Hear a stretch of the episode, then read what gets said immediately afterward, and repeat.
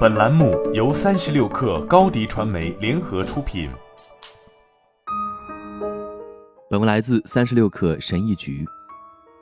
多年来，美国人搬家的速度一直在下降，但是随着远程工作从一种新冠疫情初期的必需品变为一种不稳定的就业福利，这种趋势可能即将结束。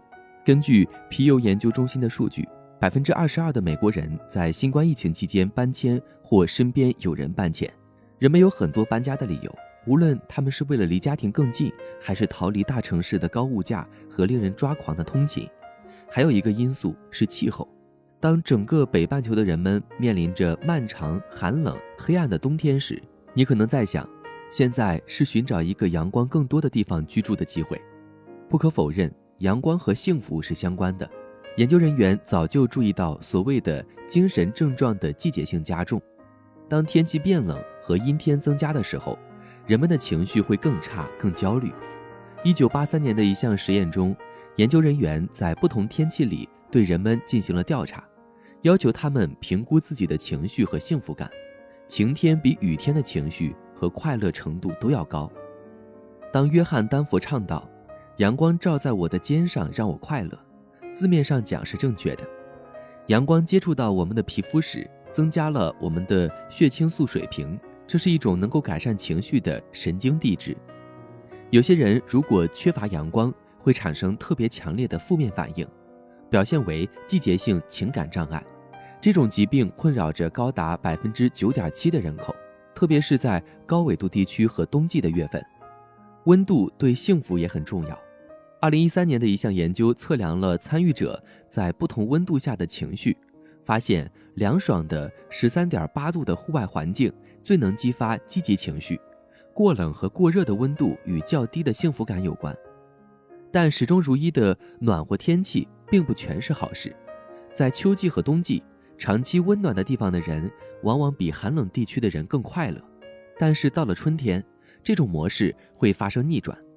当有人说他们享受季节的变化时，他们可能并不是说喜欢把车从雪堆里挖出来，而是说当坏天气变成好天气时，他们的幸福感得到了很大的、明显的提升。当然，还有一个稳态的问题：人类通常不善于长时间享受任何东西。研究人员警告说，搬家之后，好天气带来的快感会在相对较短的时间内消失。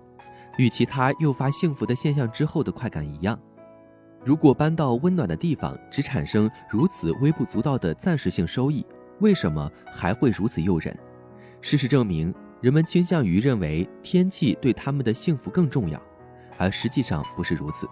在二十世纪九十年代的一项经典研究中，诺贝尔奖获得者心理学家丹尼尔·卡尼曼和他的合著者大卫·施卡德。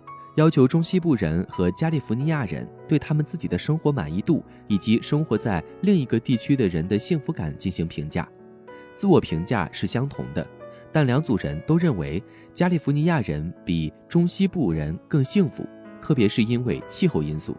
研究人员得出结论，这种不匹配是聚焦幻觉的证据。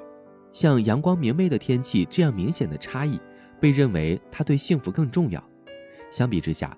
其他不太明显的影响因素，如友谊和家庭的熟悉度被忽略了。如果你能找到一个暂时获得阳光和温暖的方法，你会更快乐，特别是在冬季。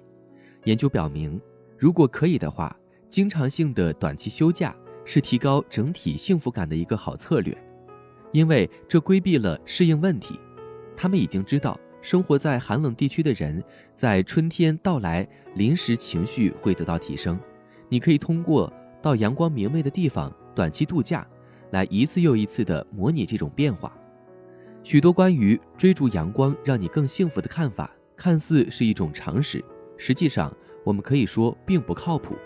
除了我上面列出的问题外，还受到一个哲学问题的影响：假设阴霾是不好的，就应该被完全摒除。然而，一个完整的生命是有阳光也有雨露的。所有的一切都应该体验。没有人比亨利·沃兹沃斯·朗费罗在他的诗《雨天》中更能描述这一点。乌云后面，阳光依然灿烂。你的命运和大家没有差别。每个生命里都有一些阴雨，有些日子必然沉闷而暗淡。阳光会回来的，同时在雨中也要充分的活着。好了，本期节目就是这样，下期节目我们不见不散。高迪传媒为广大企业提供新媒体短视频代运营服务，商务合作请关注微信公众号高迪传媒。